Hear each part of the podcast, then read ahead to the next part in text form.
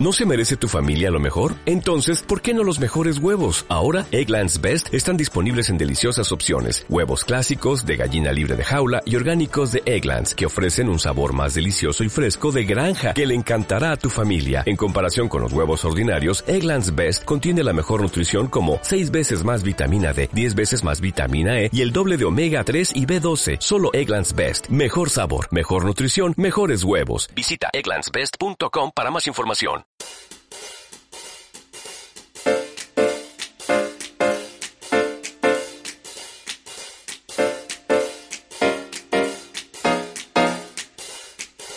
Hola, muy buenos días, tardes, noches, o sea el momento que sea en que estés escuchando.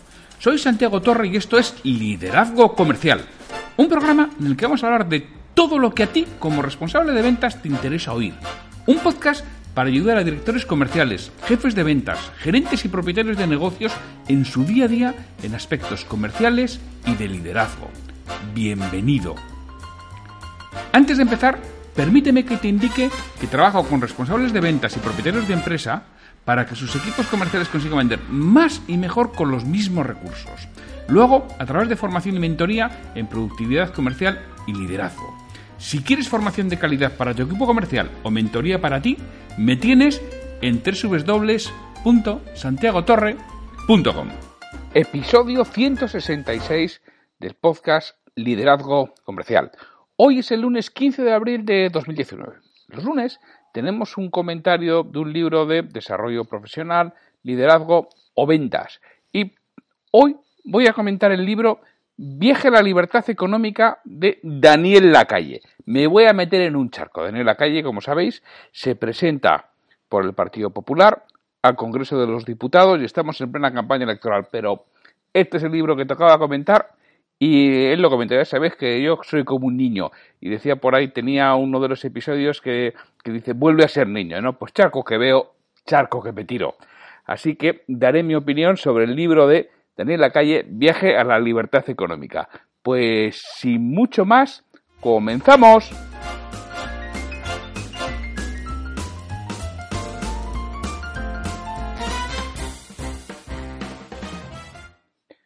Bueno, voy a hablar del libro. Primero, primeramente, voy a exponer lo que dice Daniel Lacalle, lo que yo entiendo que, él dice. Ya sabéis que no es un resumen al uso, sino que es más bien un resumen comentado, son comentarios. Y luego, al final de todo, sí ya expongo mi opinión sobre lo que dice Daniel Lacalle, pero quiero dejar claro que inicialmente es lo que él dice. Siempre cuando empiezo con esto, con el resumen de los libros, hablo de la sinopsis, lo que dice el editor, ¿no? El editor, que en este caso es Ediciones Deusto, nos dice, el prestigioso economista Daniel Lacalle nos propone en este ensayo un apasionante viaje alrededor de las principales ideologías que en materia económica y social pergeñan el mundo en que vivimos. En dicho periplo, no solo conoceremos el propio recorrido ideológico del autor en el que transitó, tras leer y conocer en persona a sus principales ideólogos, del colectivismo al liberalismo austriaco, plaza en la que hizo la bandera de la libertad y la responsabilidad individual, sino que entenderemos cómo han evolucionado hasta nuestros días las grandes corrientes de pensamiento tales como el colectivismo, el monetarismo o el liberalismo.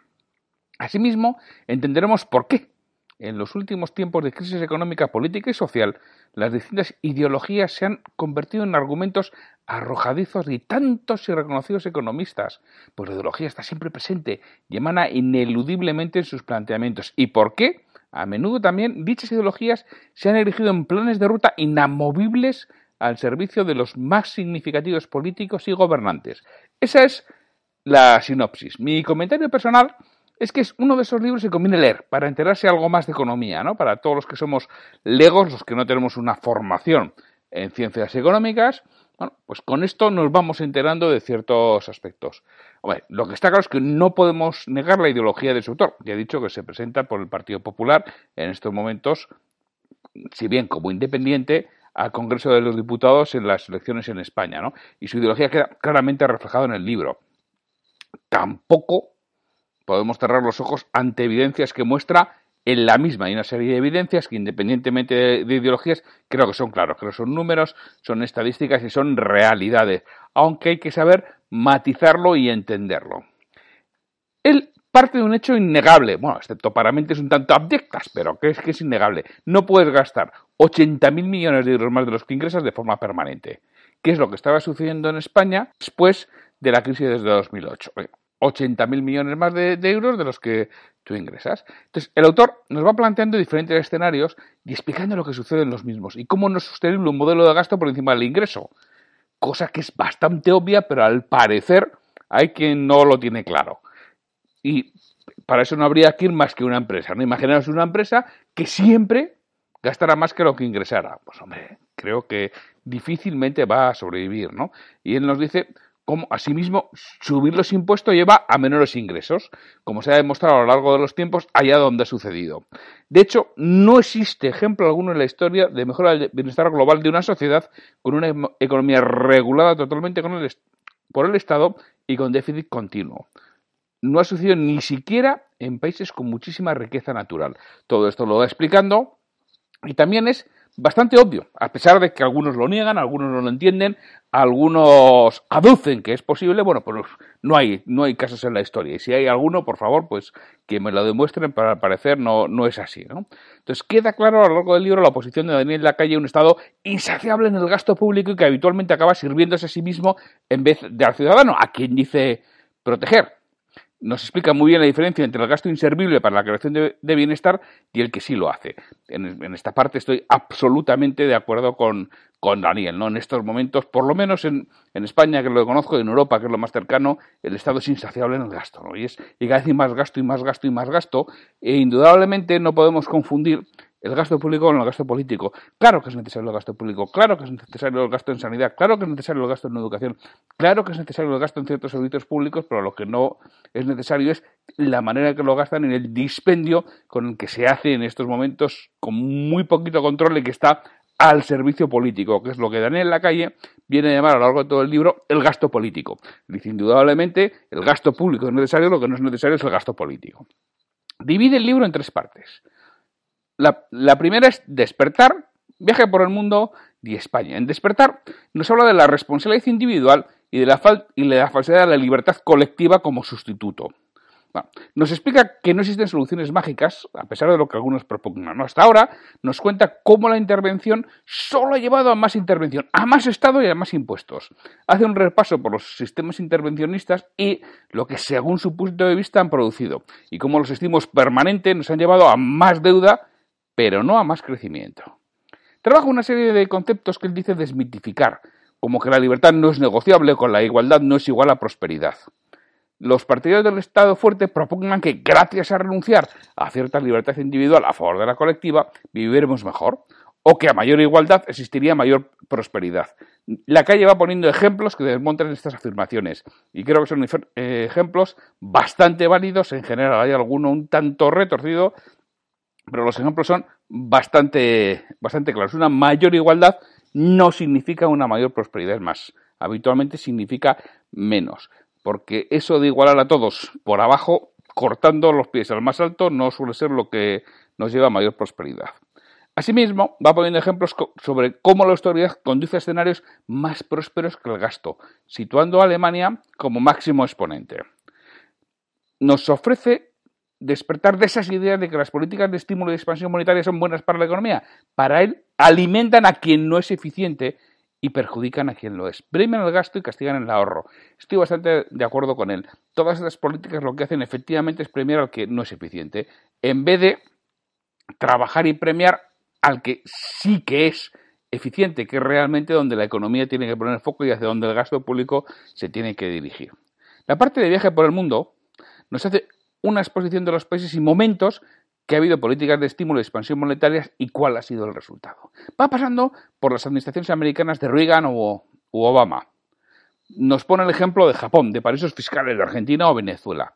Asimismo, nos explica qué sucedió con Margaret Thatcher y su bajada de impuestos, o los mismos ejemplos con Francia y Suecia, que no solo fue Margaret Thatcher. Curiosamente, todo el mundo solo habla de Margaret Thatcher, probablemente por su, ideología política, pero nos olvidamos de esos mismos ejemplos en Francia y en Suecia con gobiernos socialdemócratas. En contra de lo que puede parecer, cuando los impuestos eran más altos, confiscatorios en muchos casos, por ejemplo en Suecia y también en Francia, se recaudaba menos.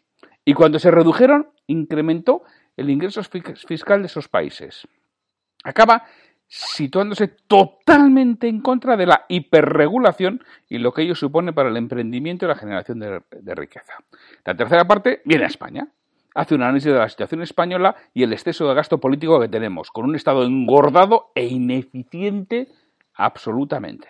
Dice que para generar empleo hay que tener capital. Para ello hay que, uno, bajar impuestos y se recaudará más facilitar el establecimiento de inversores extranjeros y agilizar los trámites y exigencias para crear una empresa.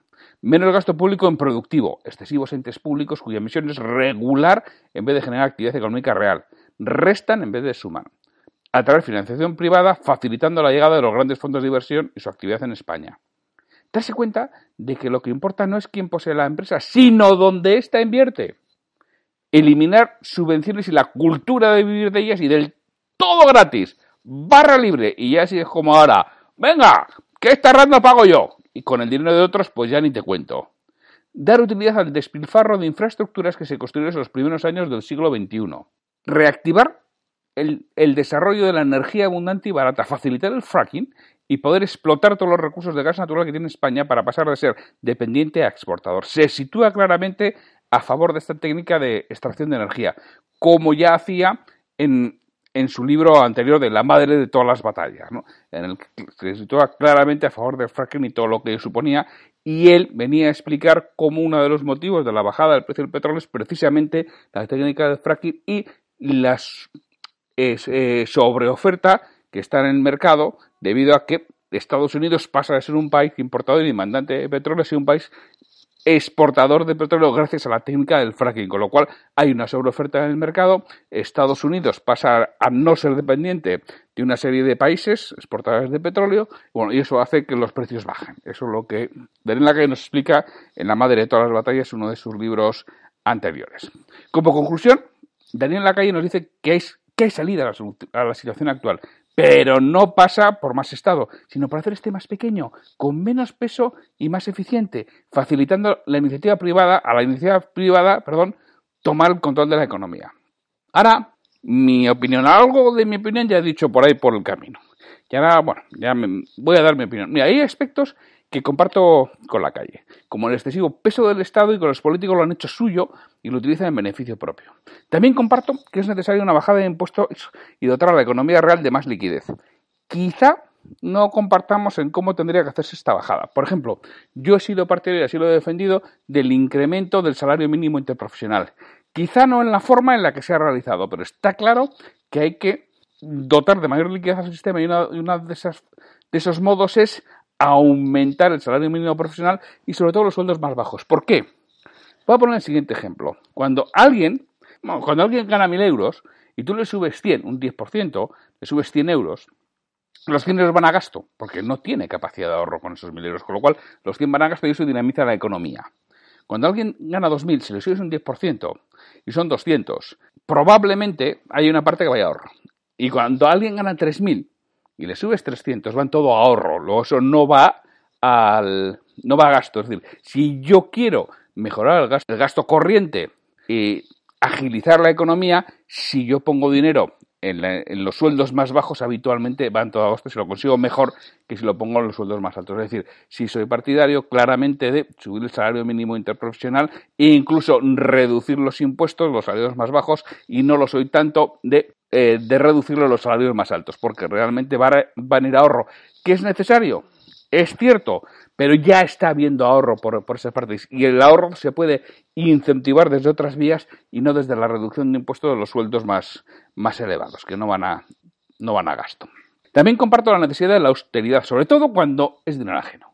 Repito, o sea, esto de, ala, barra libre, que esta ronda la pago yo, pero con el dinero de otros es algo que a mí me pone realmente nervioso. Tenemos que acostumbrarnos a darnos cuenta y efectuar el gasto como si fuera de nuestro bolsillo. A mí siempre me ha puesto muy nervioso las compañías para las que he trabajado estas personas que va, como pagan la empresa, ¡hala! ¡hala! ¡libertad!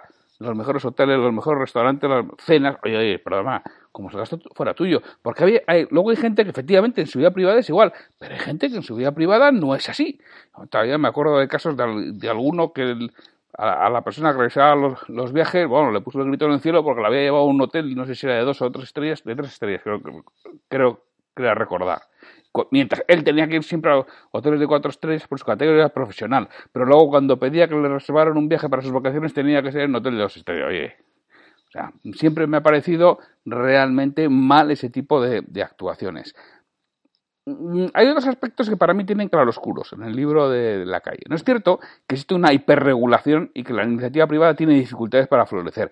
Pero también creo que la crisis del, 2008 viene precisamente por la falta de control sobre el sistema financiero de los, reguladores.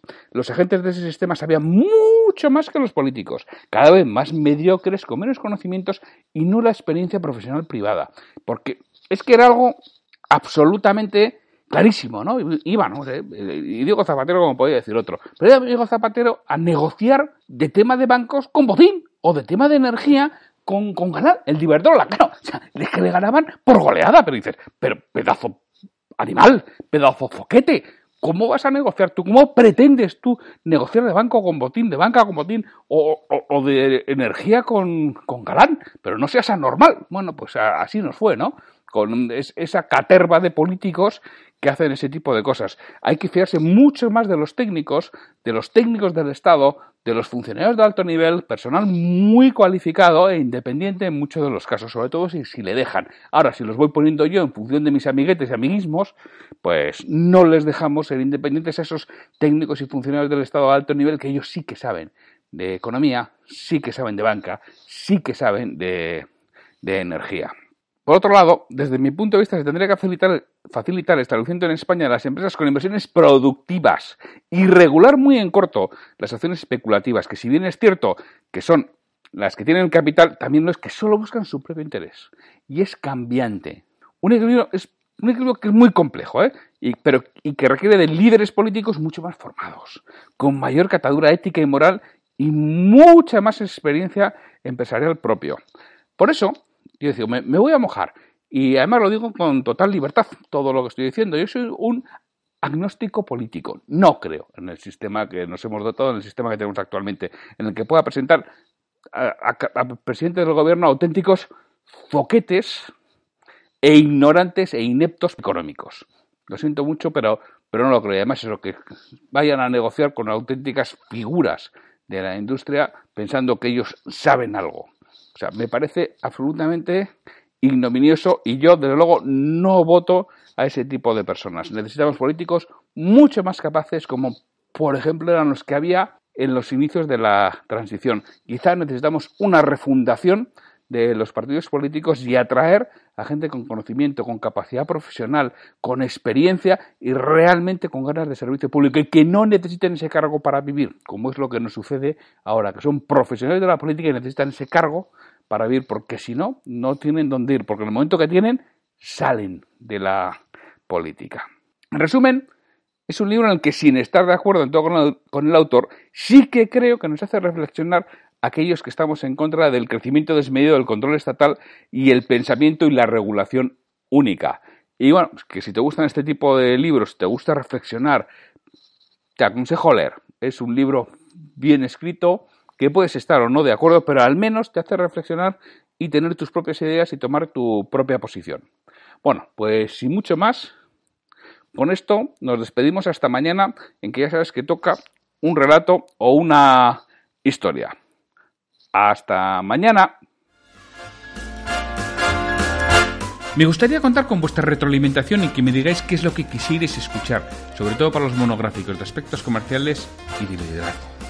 Si este episodio te ha aportado valor, te agradecería que lo compartas en redes sociales para que otras personas lo conozcan. Me ayudarás a ganar difusión y que este esfuerzo que realizo con el programa cobre sentido. Mira, si este episodio lo escuchas en iTunes, te agradecería una reseña de 5 estrellas en la plataforma. Si lo haces en iVoox, puedes darle al botón de me gusta en cada episodio que escuches o dejarme un comentario en lo que es el programa Liderazgo Comercial. Te lo agradeceré muchísimo y responderé todos los comentarios y haré mención en un nuevo episodio del podcast. Para cualquier duda, consulta, comentario o para contratarme, para que trabaje contigo y conseguir que tu equipo comercial venda más y mejor, me puedes encontrar en mi web www.santiagotorre.com o en el correo podcast arroba santiagotorre.com. Hasta el próximo episodio.